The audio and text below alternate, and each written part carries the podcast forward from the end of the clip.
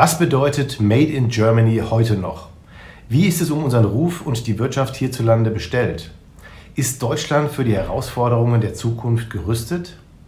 Dieser und anderer Fragen wollen wir uns heute in unserem Kapitalmarkt-Podcast widmen. Und damit herzlich willkommen zur ersten Ausgabe des neuen Jahres. Ich bin Carsten Röhmheld und ich freue mich, heute tatkräftige Unterstützung durch meinen Kollegen Christian von Engelbrechten zu bekommen, der unseren Deutschland-Aktienfonds Fidelity Germany Fund seit gut neun Jahren sehr erfolgreich managt und daher der ideale Ansprechpartner für das Thema ist. Hallo Christian, schön, dass du heute da bist. Ja, schönen guten Morgen. Vorab erst einmal ein kurzer Ausblick, was unsere Zuhörer heute erwartet. Wir befassen uns intensiv mit dem Wirtschaftsstandort Deutschland und seinen zukünftigen Aussichten. Zunächst analysieren wir dabei die aktuelle konjunkturelle Situation und den Arbeitsmarkt. Und dann wollen wir den Wert des Gütesiegels Made in Germany untersuchen, um schließlich die Investitions- und Innovationsfreude für Deutschland zu eruieren. Abschließend sprechen wir über das Für und Wider von fiskalpolitischen Impulsen und die generellen politischen Rahmenbedingungen hierzulande. Zu Beginn noch ein kurzer Hinweis. Wenn Sie im Rahmen dieses Podcasts den Namen von einzelnen Unternehmen hören, ist dies nicht als Empfehlung zu verstehen, sondern dient lediglich der Nennung von Beispielen. So, Christian, dann lass uns direkt mal ins heutige Thema einsteigen. Stichwort Konjunktur. Die wirtschaftliche Situation war im Jahr 2019 in Deutschland nicht gut. Wir sind knapp an der Rezession vorbeigeschrammt. Was waren aus deiner Sicht die wesentlichen Gründe dafür? Ja, zunächst ist es wichtig festzustellen, dass wir eine Abschwächung hatten und keine tiefe Rezession. Wenn man teilweise liest, was so geschrieben wird, äh, hört sich das dramatischer an, als die tatsächliche Lage ist. Ähm, das ist übrigens schon seit Jahren so, eigentlich seit 2010, dass die Stimmungen stark schwanken, äh, während die Wahrheit in der Mitte liegt, also relativ moderates Wirtschaftswachstum, aber eben ohne die Extreme nach unten oder oben. Und auch in 2019 war es so, dass die Wirtschaftsleistung Deutschlands in den ersten neun Monaten leicht zugelegt hat. Und für das Gesamtjahr kann man etwa 0,5 Prozent Wachstum erwarten. Nicht besonders gut, aber auch keine tiefe Rezession. Und wenn man dieses Wirtschaftswachstum in seine Bestandteile zerlegt, dann sieht man ganz gut, woran es liegt. Äh, zum einen ist der Konsum ganz gut gewachsen, die Staatsausgaben sind nach oben gegangen und auch die Bautätigkeit war ganz gut. Das, was das BIP runtergezogen hat, waren zum einen die Investitionen in Maschinen und Ausrüstungsgüter und vor allem auch die Nettoexporte. Deutschland hat eben mit äh, 23 Prozent vom Bruttoinlandsprodukt immer noch einen höheren Anteil an Industrie beziehungsweise verarbeitendem Gewerbe als, im Europa, als in Europa im Durchschnitt äh, mit etwa 16 Prozent oder 13 Prozent äh, circa in den USA. Und auch einen hohen Anteil in Deutschland, was zyklische Sektoren angeht, äh, wie Automobil, Maschinen oder Chemie. Daher ist es so natürlich so, dass das BIP mehr schwankt ähm, als in anderen Ländern, so wie letztes Jahr auf der schwächeren Seite aufgrund der Handelsstreitigkeiten und der damit einhergehenden Unsicherheiten, die das Vertrauen, den Handel und die Investitionsneigungen im letzten Jahr eben äh, gedämpft haben. Im Umkehrschluss heißt es aber auch, dass äh, mit den jüngsten Entspannungen auf der Handelsseite äh, durchaus Hoffnungen auf eine Erholung bestehen und äh, über die äh, oder über zwei Jahrzehnte bis 2017 haben sich die Gewinne der deutschen Unternehmen ja besser entwickelt als der Durchschnitt in der Welt und in Europa. Und ich denke, äh, das momentane Hinterherhinken lässt sich vor allem durch zyklische Faktoren erklären. Ja, die Gewinne sind ja ein sehr wichtiger Faktor für die Kapitalmärkte. Wie schätzt du denn die Gewinnentwicklung in Deutschland für die kommenden Jahre, sagen wir mal die nächsten ein, zwei Jahre in Deutschland ein? Ich denke, die Aussichten für ein besseres Wachstum als 2019 sind ziemlich gut. Wenn wir bei den eben genannten Faktoren bleiben, dann sehen wir keinen Abbruch beim Konsum, bei den Staatsausgaben und bei der Bautätigkeit. Und die Verbesserung kommt dann vor allem von einer Beruhigung der Handelskonflikte und damit besseren Aussichten für die Exporte und die Investitionsneigungen der Unternehmen. Ähm, die Aussichten der Weltwirtschaft insgesamt und insbesondere der wichtigen Absatzmärkte der deutschen Unternehmen sind auch als gut einzustufen. In den USA ist der Arbeitsmarkt weiterhin sehr stark und die Vergangenheit zeigt, dass der Arbeitsmarkt dreht bevor die USA in eine Rezession gehen. Und das ist nicht in Sicht. Die Arbeitslosigkeit ist in den letzten Monaten weiter gefallen auf momentan niedrige etwa 3,6 Prozent. Die Sparquote der Amerikaner ist mit 7,9 Prozent momentan überdurchschnittlich. Und zudem sind ja dieses Jahr auch Wahlen und in 100 Jahren US-Wahlen hat es meines Wissens nur ein einziges Mal eine Rezession gegeben, wenn der amtierende Präsident zur Wiederwahl stand. Schauen wir in die andere Richtung. Äh, in China äh, zeigen die Frühindikatoren wie der Einkaufsmanager-Index ebenfalls äh, wieder nach oben. Und vergessen wir nicht die enorme Unterstützung von der Geldpolitik. Über die vergangenen zwölf Monate haben so viele Zentralbanken wie seit der Krise 2008, 2009 nicht mehr die Zinsen gesenkt. Und das wird in 2020 auch weiter seine Wirkung entfalten. Insgesamt äh, rechne ich daher mit etwa drei Prozent Weltwirtschaftswachstum, was sich äh, in 1% Wirtschaftswachstum in äh, Deutschland und 5 bis 7% Gewinnwachstum der Unternehmen in Deutschland niederschlagen sollte, zusammen mit den etwa 3% Dividendenrendite der DAX-Unternehmen ähm, ergibt das also 8 bis 10% Rendite, wenn die Bewertungen für die Märkte nur da bleiben, wo sie heute sind. Ja, das hört sich ja sehr konstruktiv an. Du hattest gerade schon mal über den US-Arbeitsmarkt gesprochen. Schauen wir mal nach Deutschland. Ähm, die Anzahl der offenen Stellen steigt und vielerorts ist auch ein Fachkräftemangel zu beobachten. Wie stellt sich die Situation hinsichtlich des deutschen Arbeitsmarktes für dich dar? Ja, also wie eben erwähnt, war letztes Jahr der Konsum ja eine große Stütze der deutschen Wirtschaft und der Arbeitsmarkt ist eine wichtige Komponente. Äh, denn der Konsum korreliert mit dem verfügbaren Einkommen. Das ist wie in jedem anderen Land auch. Deutschland ist da nicht anders.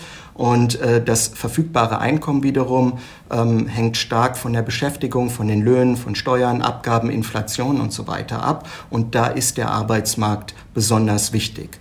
Abseits der monatlichen Schwankungen sehen wir strukturell keinen Abbruch ähm, des starken Arbeitsmarktes. Wenn wir uns verschiedene Indikatoren anschauen, äh, zum Beispiel die Anzahl der offenen Stellen, die mit 1,36 äh, Millionen immer noch nahe ihres Rekordhochs und auf einem relativ hohen Stand ist und mehr als 50 Prozent höher ist als noch vor zehn Jahren und trotz zuletzt leichter Rückgänge liegt auch der Stellenindex der Bundesagentur für Arbeit weiter auf einem hohen Niveau. Ähm, der Fachkräftemangel, der ist zwar da, aber die meisten Unternehmen, die ich spreche, können trotzdem gut wachsen und Übrigens ist das nicht nur ein Problem, ähm, man kann ja die, immer auch äh, die andere Seite betrachten, mal die Argumente umdrehen. Man kann auch Unternehmen finden, äh, die davon profitieren, weil es als Markteintrittsbarriere dienen kann. Und Markteintrittsbarrieren und Wettbewerbsvorteile sind natürlich wichtige Faktoren in meiner täglichen Arbeit äh, zur Analyse der Qualität von Unternehmen. Ja, Christian, du hattest gerade Wettbewerbsvorteile erwähnt. Wie ist es denn um die Wettbewerbsfähigkeit Deutschlands insgesamt bestellt? Man könnte ja den Eindruck haben, dass wir so ein bisschen hinter die großen Giganten USA und China zurückfallen. Da kann man sich viele verschiedene ähm, Aspekte anschauen. Äh, wenn wir die jährliche Studie des World Economic Forums sehen, da lag Deutschland zuletzt auf Platz 7, was die Wettbewerbsfähigkeit unter 143 Ländern angeht. Und das ist sogar besser als vor 15 bis 20 Jahren. Deutschland hat sich da durchaus äh, verbessert über die Jahre, was die Wettbewerbsfähigkeit angeht. Und selbst wenn uns die Amerikaner und die Chinesen in einigen Bereichen voraus sind, dann heißt das nicht, ähm, dass Deutschland jetzt komplett zurückfällt. Ähm, Deutschland ist weiterhin in der Spitzengruppe mit dabei und die Attraktivität zeigt sich auch äh, in den Auslandsinvestitionen, die im Jahr 2018 so hoch waren wie noch nie und Private Equity Investments aus dem Ausland haben auch deutlich zugenommen. Ähm, das ist auch ein Indikator dafür, dass äh, Deutschland weiterhin eine ganz gute Wettbewerbsfähigkeit hat und ein ähm, beliebter Investitionsstandort bleibt. Wenn man sich den globalen Handel anschaut, dann spricht ja einiges dafür, dass die Globalisierung der vergangenen Jahrzehnte ein Stück weit zurückgedreht wird. Ist das auch dein Eindruck und sind wir als Land, als europäische Region nicht insgesamt weiterhin zu abhängig vom Export? Äh, der Protektionismus weltweit macht mir durchaus Sorgen. Da verliert langfristig jeder und Deutschland natürlich besonders mit mehr als 50 Prozent Bruttoexporten zum Bruttoinlandsprodukt. Es bleibt zu hoffen, dass der offene Handel wieder an die Zeiten anknüpft, in denen er über praktisch vier Jahrzehnte deutlich schneller gewachsen ist als das Weltwirtschaftswachstum. Ähm, das Handelsabkommen Europas äh, mit Japan, das letztes Jahr in Kraft getreten ist, die weit fortgeschrittenen Verhandlungen Europas mit den Mercosur-Staaten und auch die Einigung der USA und China Ende letzten Jahres gehen wieder in diese Richtung.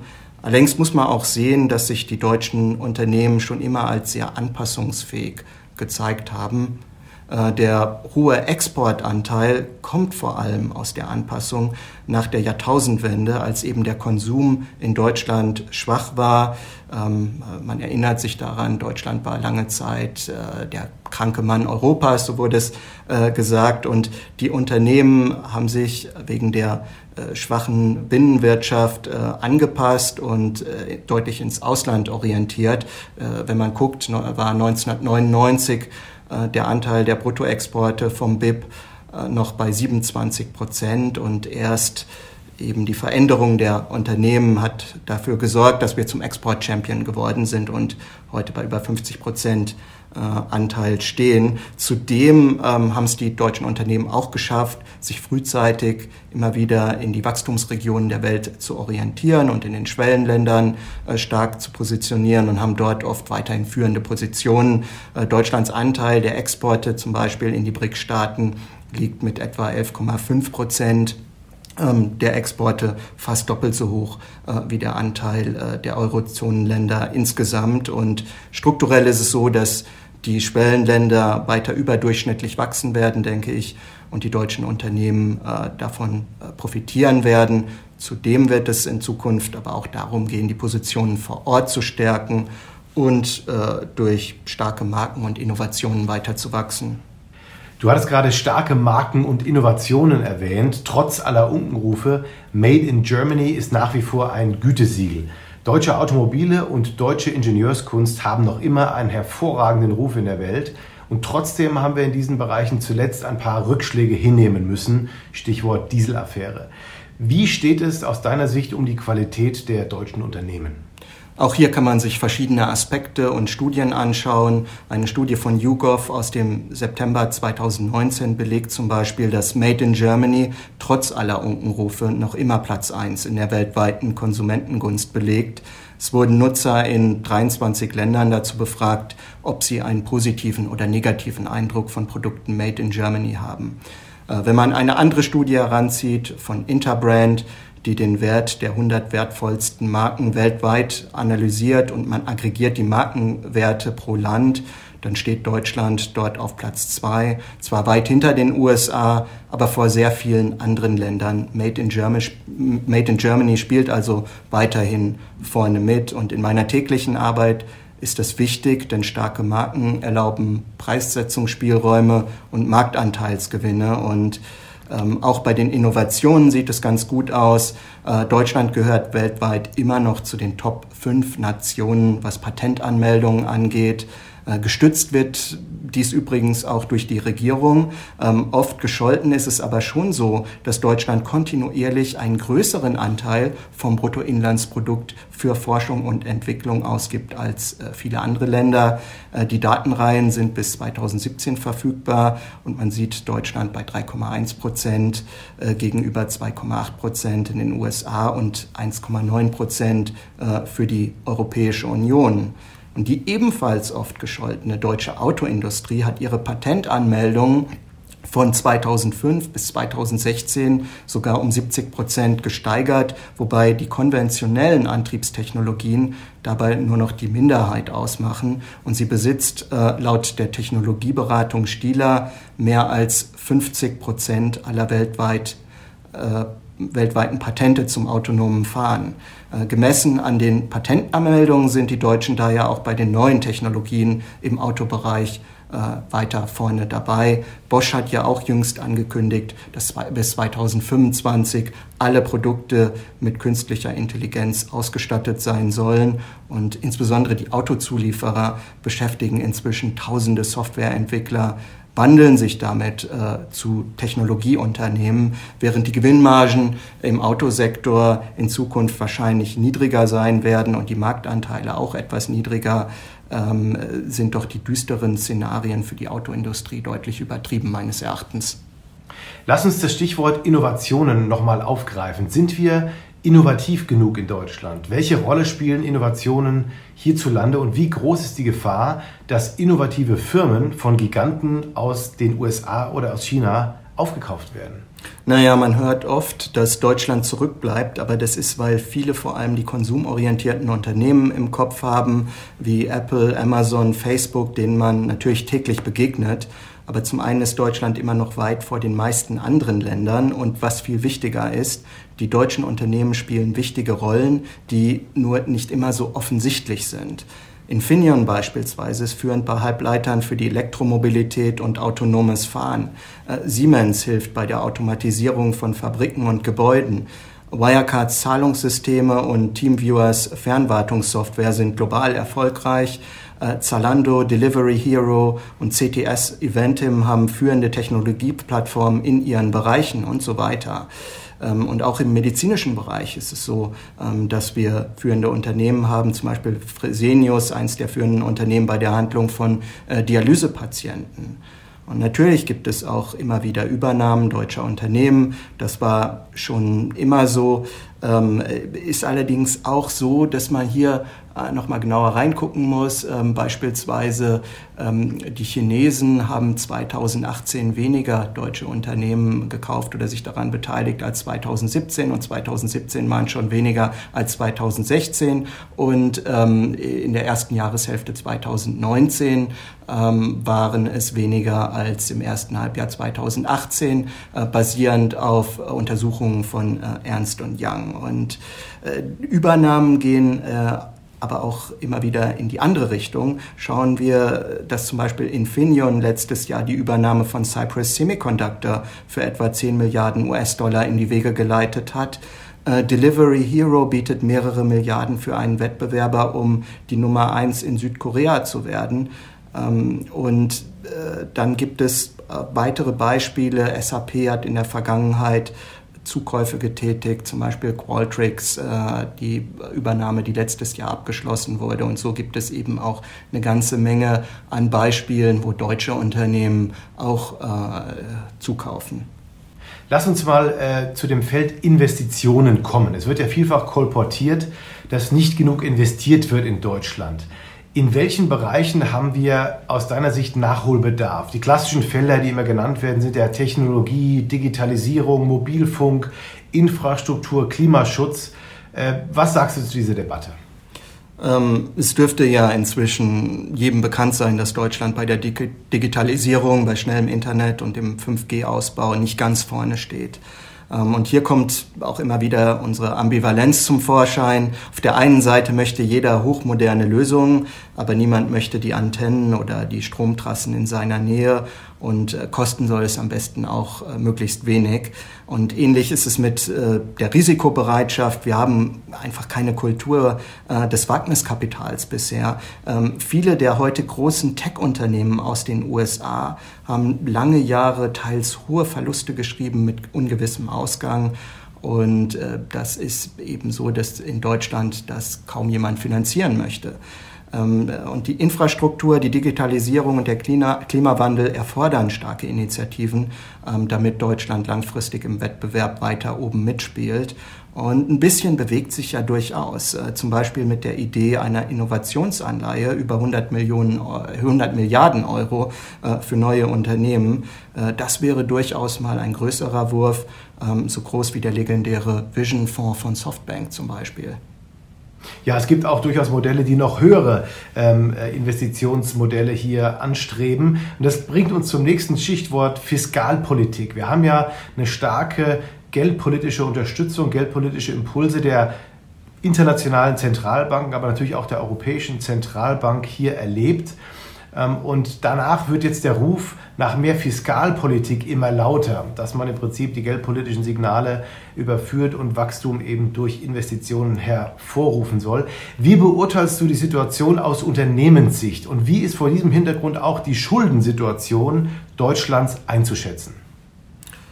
Ähm, ja, Deutschland fällt hinsichtlich der Steuerpolitik inzwischen deutlicher zurück. Ähm, die OECD hat das in ihren Studien 2018 und 2019 gezeigt, dass die Belastung durch Steuern und Abgaben für Arbeitnehmer in kaum einem anderen OECD-Land höher sind. Und auch bei den Unternehmenssteuern äh, passiert in anderen Ländern wie den USA, Italien, Großbritannien, äh, Niederlande, Frankreich äh, mehr. Laut eines Gutachtens aus 2019 des Wissenschaftlichen Beirats des Finanzministeriums äh, wird der Steuersatz der OECD-Staaten 2020 bei 23,4 Prozent prognostiziert gegenüber eines Steuersatzes von etwa 31 Prozent in Deutschland.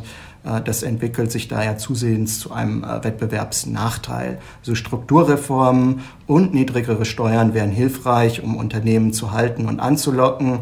Und Deutschland kann sich das auch leisten, da die äh, Steuereinnahmen ohnehin ziemlich hoch sind. Wir haben heute 25 Prozent mehr Steuereinnahmen als noch 2007. Und äh, wir stehen hinsichtlich der Verschuldung auch äh, ziemlich gut da. Die Verschuldung zum Bruttoinlandsprodukt äh, beträgt in etwa knapp über 60 Prozent, während andere Staaten hier deutlich höher sind, teilweise über 100 Prozent liegen. Und Investitionen jetzt in Zukunftstechnologien bei Minuszinsen ähm, helfen uns strukturell langfristig. Und durch das Wirtschaftswachstum verbessert sich die Verschuldung in Relation zur Wirtschaftskraft ja dann auch. Allerdings ähm, sollte das auch nicht im Übermaß passieren, denn ein ganz wichtiger Vorteil Deutschlands ist, dass im Falle einer Rezession in der Zukunft doch auch erhebliche Ressourcen zur Verfügung stehen, um gegenzusteuern, während es andere Länder dafür schwerer haben sollten. Das hört sich ja sehr konstruktiv an. Ähm, und die Situation in Deutschland scheint ja hier ähm, relativ vergleichsweise gut zu sein. Wie ist es denn aus deiner Sicht? Selbst wenn man hier jetzt größere Investitionspakete äh, beschließen würde, gäbe es denn überhaupt genug Ressourcen, um diese auch tatsächlich umzusetzen? Äh, Stichwort Fachkräftemangel? In der Tat sehen wir, dass viele Gelder gar nicht abgerufen werden, weil nicht die entsprechenden Fachkräfte vorhanden sind oder äh, die Genehmigungsverfahren sehr lange dauern. Ähm, bei der hohen Beschäftigung in vielen Wirtschaftsbereichen machen zusätzliche Investitionen oft wenig Sinn. Man läuft sogar Gefahr, der Privatwirtschaft Ressourcen zu entziehen. Man könnte aber beispielsweise die Anreize in der Autobranche setzen, ähm, wo es momentan teilweise nicht optimal ausgelastete Kapazitäten gibt, äh, zum Beispiel mit einer Abwrackprämie für Autos, die ohnehin nicht mehr den zukünftigen Umweltanforderungen genügen. Äh, damit würde man Wirtschaft und Umwelt helfen.